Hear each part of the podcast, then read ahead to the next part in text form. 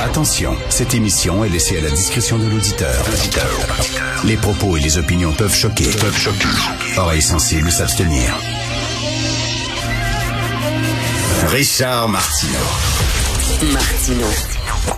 Un animateur pas comme les autres. Richard Martineau. Cube Radio. Bonjour, bon vendredi, bien mérité. Bon vendredi tout le monde. Merci d'écouter Cube Radio. Alors bien sûr, premier anniversaire. Premier anniversaire. Est-ce qu'il y a une autre, euh, une autre expression qu'on pourrait utiliser, un anniversaire, tu sais, quoi qu'on dise un anniversaire de mort, de décès, tu ça fait dix ans que telle personne est décédée. Ça veut pas dire nécessairement un anniversaire que tu sors le gâteau avec euh, des, avec des chandelles dessus, là. Euh, mais, mais bref, premier anniversaire de cette guerre-là. Et euh, ceux qui ont, qui, qui ont lu euh, sur les, la guerre froide dans les années 50, vous savez, la dissuasion nucléaire, ça c'est vraiment ça, je trouve, c'est c'est le grand changement euh, qui a été apporté par ce conflit-là. La dissuasion nucléaire, l'idée derrière ça, c'est que si euh, deux blocs ont les armes atomiques, c'est-à-dire euh, l'Est et l'Ouest, euh, les États-Unis et les Russes ont les armes atomiques, ont une arme atomique, ben ça fait qu'il n'y aura pas de conflit à travers le monde. Il y en aura plus parce qu'on va tellement avoir peur que les gens utilisent l'arme at- atomique que dès qu'il va y avoir un conflit, on va tout de suite essayer de le résoudre par des voies diplomatiques. C'était ça l'idée derrière les armes atomiques.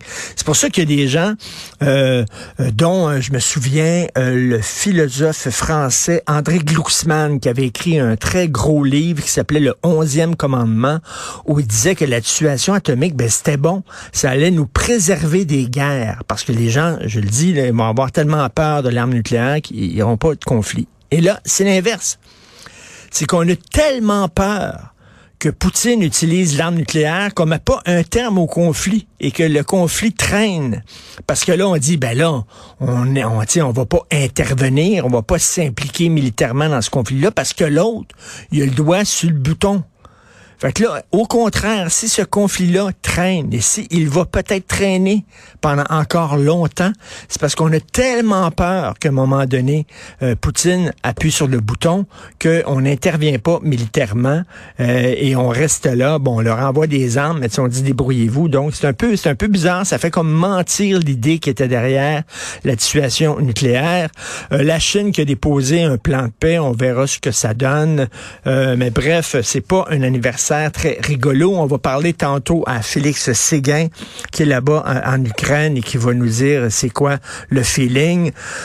Euh, Zelensky, est convaincu que lui, c'est dans l'année que ça va se régler et qu'il va euh, mettre l'armée russe par terre c'est le fun d'être optimiste et tout ça. Quoique au début, hein, au début, les Américains avaient dit à Zelensky, quitte le pays, fous le camp du pays parce qu'ils vont t'écraser. Les troupes russes vont arriver puis ils vont complètement t'écraser.